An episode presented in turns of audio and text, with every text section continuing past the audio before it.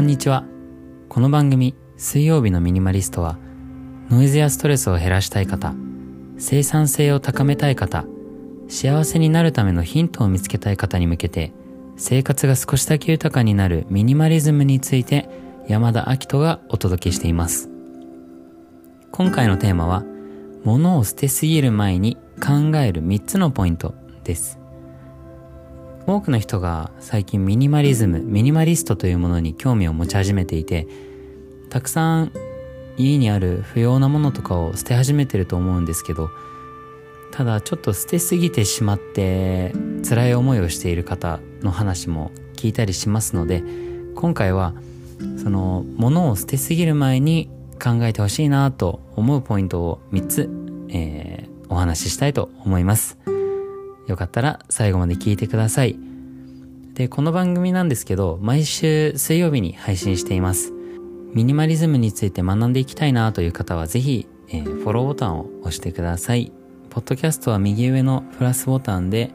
Spotify はフォローボタンがあるはずです。ぜひお願いします。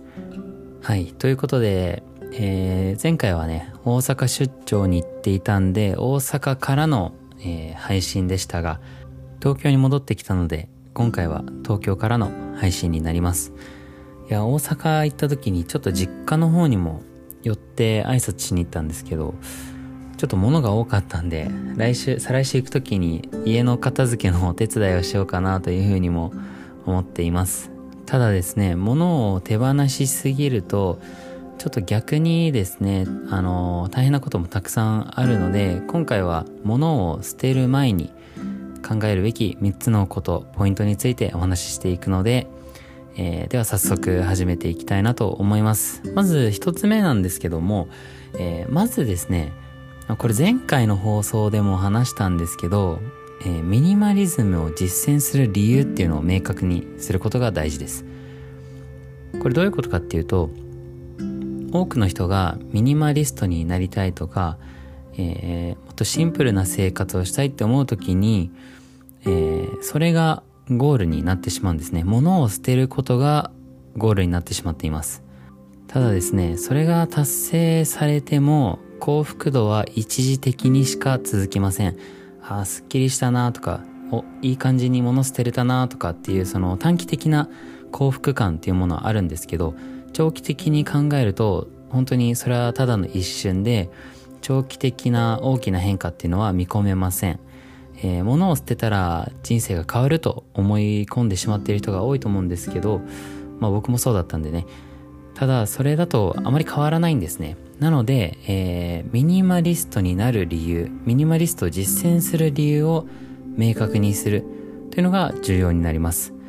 例えばですけど、えー、家族との関係をもっと良くしたいとか、もっと仲いい人との時間を増やしたいとか、自分の好きなことにもっと注力したいとか、そういう目的を持ってミニマリズムを手段として捉えて、えー、物を減らして、えー、物を探す時間だったり、片付ける時間だったりを減らしたり、自分に対するストレスを減らすことによって、いろんな人への接し方が変わるとか、そういうのは、あのいい理由なのかなというふうに思います。なので、まずは、えー、そのミニマリズムを実践する理由を明確にしていただきたいなと思っています。何か自分の夢とかワクワクすることとかでもいいんですけど、それをやるためにミニマリズムを手段として頑張るぞっていうのが一つあると、えー、かなりいい感じに、えー、ミニマリズムを実践することができるのかなと思っています。えー、そして二つ目なんですけど、えー、物がもたらすことを考えるっていうのがポイントになります。例えばですけど、僕が家に置物を置いてたとするじゃないですか。でこの置物って、うん、何もこう、僕にとって何か新しいことを生まないわけですよ。ただ、こう、まあアートとかそういうのであれば、こう心が癒されるとか、まあいろいろあると思うんですけど、こう、どっちかっていうとただ物が置いてある状態になってしまうと思うんですね。ただ、もしこれあの、僕の家にたくさん友達がよく遊びに来るみたいな状態であれば、そのものを見た時に会話が生まれると思うんですよ。これって物ではなくことなんですね。よくビジネスでも物ではなくことを売れというふうに、えー、言うことが多いんですけど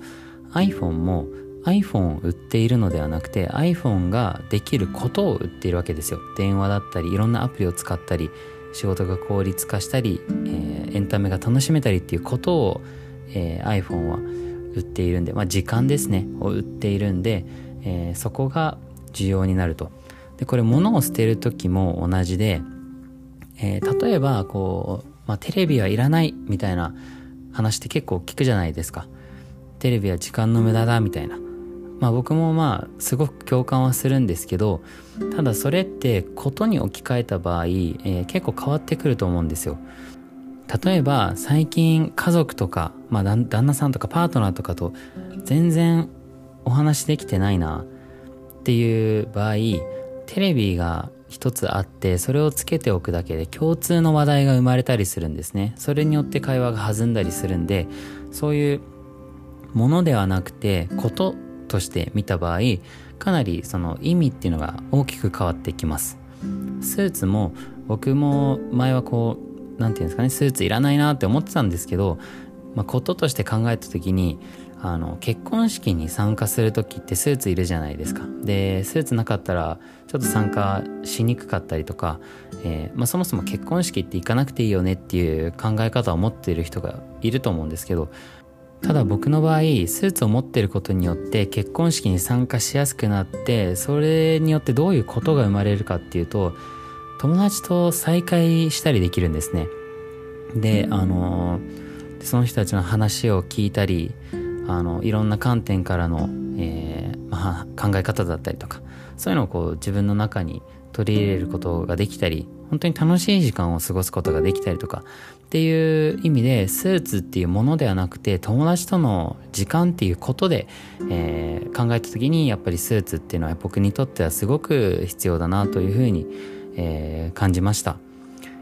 でまあそうですね。あとは鍋とかですね。調理器具いらないよねみたいな。全部外食にした方が時短できるし家のものも減るし冷蔵庫すらいらなくなるしっていう人もいると思うんですけど、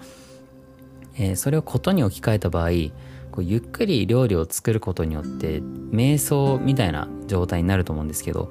そういうリ,、まあ、リラックスした状態ですね。が自分にとって、えー、自分に作れたりとかあとは、まあ、外食じゃ補えない、えー、栄養バランスですね。健康に気を使った料理を作る機会っていうのを自分に与えることができます。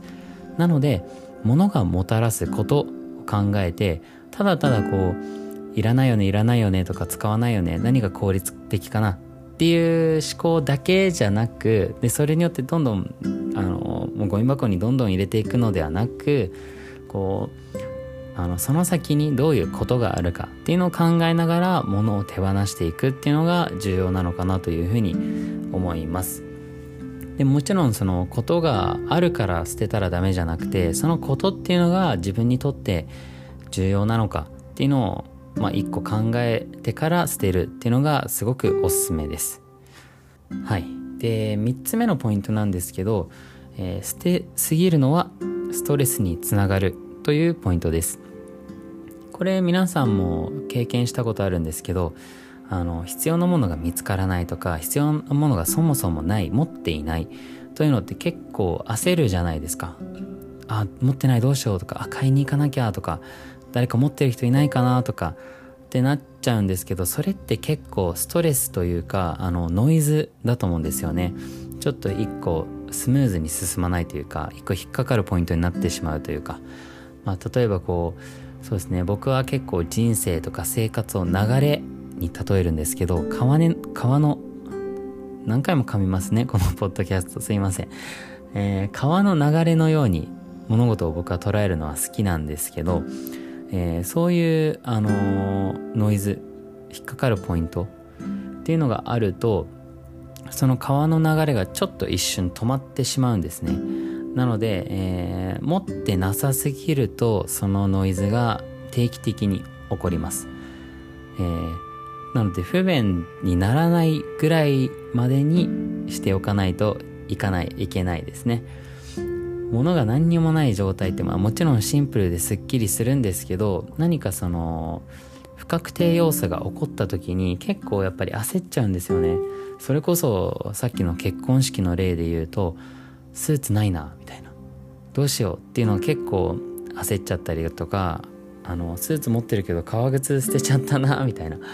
革靴持ってない買わなきゃみたいな状態って結構あるんでうんそうですね。それがないようにあのするってのも結構まあ、これからミニマリストになろうと思ってる人だったりミニマリズムを実践しようって思ってる人には結構重要なポイントなのかなと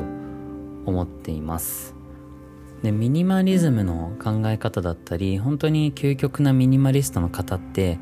結婚式とか行く必要ないよねとかまあそういう自分のルーティン以外のことはいらないよねって思う人もいると思うんですけどで僕もその考えはすごくあの共感しますしあの理にかなってるなとはすごく思いますただ僕の場合ですとあの不確定要素というかそのイベントだったりハプニングみたいなものも本当に一つ一つ大事にしていきたいなというふうに思っています。その生活のルーティーンだったらまあ僕だったら朝起きてシャワー朝朝シャンもするんですけど朝シャンして朝ごはん食べてみたいなルーティーンがあるんですけどあのー、でそれをこうねいかにルーティンを効率化してそのルーティンをアップデートして精度を上げてでより良い豊かな暮らしをしていくっていうのももちろん大事だとは思ってますしそれを僕もちょっとずつ、えー、良くしていこうとは思ってるんですけどそれ以外にも不確定なものイベントだったりそういうハプニングだったりみたいなものをこうそこに取り入れることによってより人生が豊かになるんじゃないかなというふうに思っています。なんかこう自分が計画した通りの人生っていうのももちろんなんか楽しいとは思うんですけどそうじゃない計画できないことの方があのー、やっぱこう人生にスパイスを与えてくれるというかなんか映画とかもそうだと思うんですよね。こういう流れがあってみたいな。でこういうまあ普通通りの生活をしている主人公がみたいのがあってでもちろんその普通の毎日の一つ一つの一日一日が、え、充実してて、えー、楽しくてワクワクするのだったらまあもちろんそれでも十分なんですけどそこに何か自分が予想しないことが起こるってなんか結構素敵だと思うんですよね。なんかうんうまく説明できないんですけど本当になんかプラスアルファで人生が濃くなっていくというかそういうことが起こることによってもっと自分の人間味も深くなるというか、えー、もっと人間として素敵になれるというかっていうふうに思ってるんですよ。例えばそうですねこの間のポッドキャストでもお話ししましたけどあの喧嘩があってそれを止めたんですねで普通の生活で普通のルーティンをしてたらあのしてたらというか普通のルーティンだけを過ごしてそういうことが一切起こらなくてもまあもちろんあのハッピーなんですけどそういうことが一つ起こることによってでそこであちゃんと喧嘩だから止めようとかっていうのを自分でまた経験することによってなんか一つレベルアップできる気がするんですよね。でもちろんそういう喧嘩だけじゃなくて、えっ、ー、と、まあ友達の結婚式があるから行くとか、飲み会に誘われたから顔出してみるとか、えー、誰かに告白されるとか、まあいろいろそういうイベントだったりハプニングとか自分の予想しないことっていろいろあると思うんですけど、えー、それをね全部断ってたら社会から孤立してしまうというか、まあ、もちろんその社会とあえて孤立してミニマリズムを実施することによってたくさんお金を貯めてみたいな、まあ、考え方もまあもちろんあるんですけど僕はどっちかっていうと、まあ、本当にこれは僕の個人的な考え方なんですけど人ってやっぱり結局は社会の中で生きてますし今までの歴史の中でもこうたくさんの人が努力をして今のこう快適な生活をできるようにあの家をどうやったら建てたらいいんだろうとかどうやったらパソコンが速くなるんだろうとかどうやったら iPhone 作れるんだろうみたいな感じでこう努力をしてどんどんどんどん豊かになってきている中で自分もやっぱりその社会に属して、えー、社会の中で何かを提供していける人になりたいなというふうには思っていてただそれをあの全部こと、まあ、誘いとかそういうのを全部断ってその自分の世界の中だけで生きていくっていうのはまあもちろんシンプルで思考もクリアにはなると思うんですけどどっちかっていうと社会とこう共存しながら、えー、かつ、ね、自分も何かをこう友達とかでもいいですけど何か楽しい時間を提供しながらこう生活していくっていうのがうん僕はすごい素敵だなというふうに思っているのでなるべく人に誘われたら会ったりとか、えー、お話ししたりとかそういう機会を手放さないようにスーツを持ち続けてたりとか、えー、LINE を消さないで残しておいたりとか、まあ、むしろ LINE とかメッセンジャーとかは通知が来るようにしてますねあえて。人とのつながりを大事にしていきたいなというふうには本当に思っているので人と人をつなげることを生むものっていうのは残しています。これは第2個目の、えー、ものではなくことで考えるっていうことにもつながるんですけどそういうふうに捨てるものを見極めています、えー、結構僕の個人的な考え方になってしまいましたけど是非参考になればいいなと思います、えー、今回は、え物を捨てすぎる前に考える3つのポイントについて話しました。1つ目がミニマリズムを実践する理由を明確にする。2つ目が物がもたらすことを考える。3つ目が捨てすぎるのはストレスにつながる。でした、えー、ぜひ参考になったと思った方は星5をくれたら嬉しいです。毎週水曜日に配信しているのでフォローも、えー、見逃さないようにぜひしてください。え、この番組「水曜日のミニマリスト」は普段の生活が少しだけ豊かになるミニマリズムについてお話ししています、え、山田明人がお届けしています。是非何かコメントやお便りなどは概要欄にメールアドレスを貼っているので是非そちらに送ってくれたら嬉しいです。ではまた来週水曜日にお会いしましょう。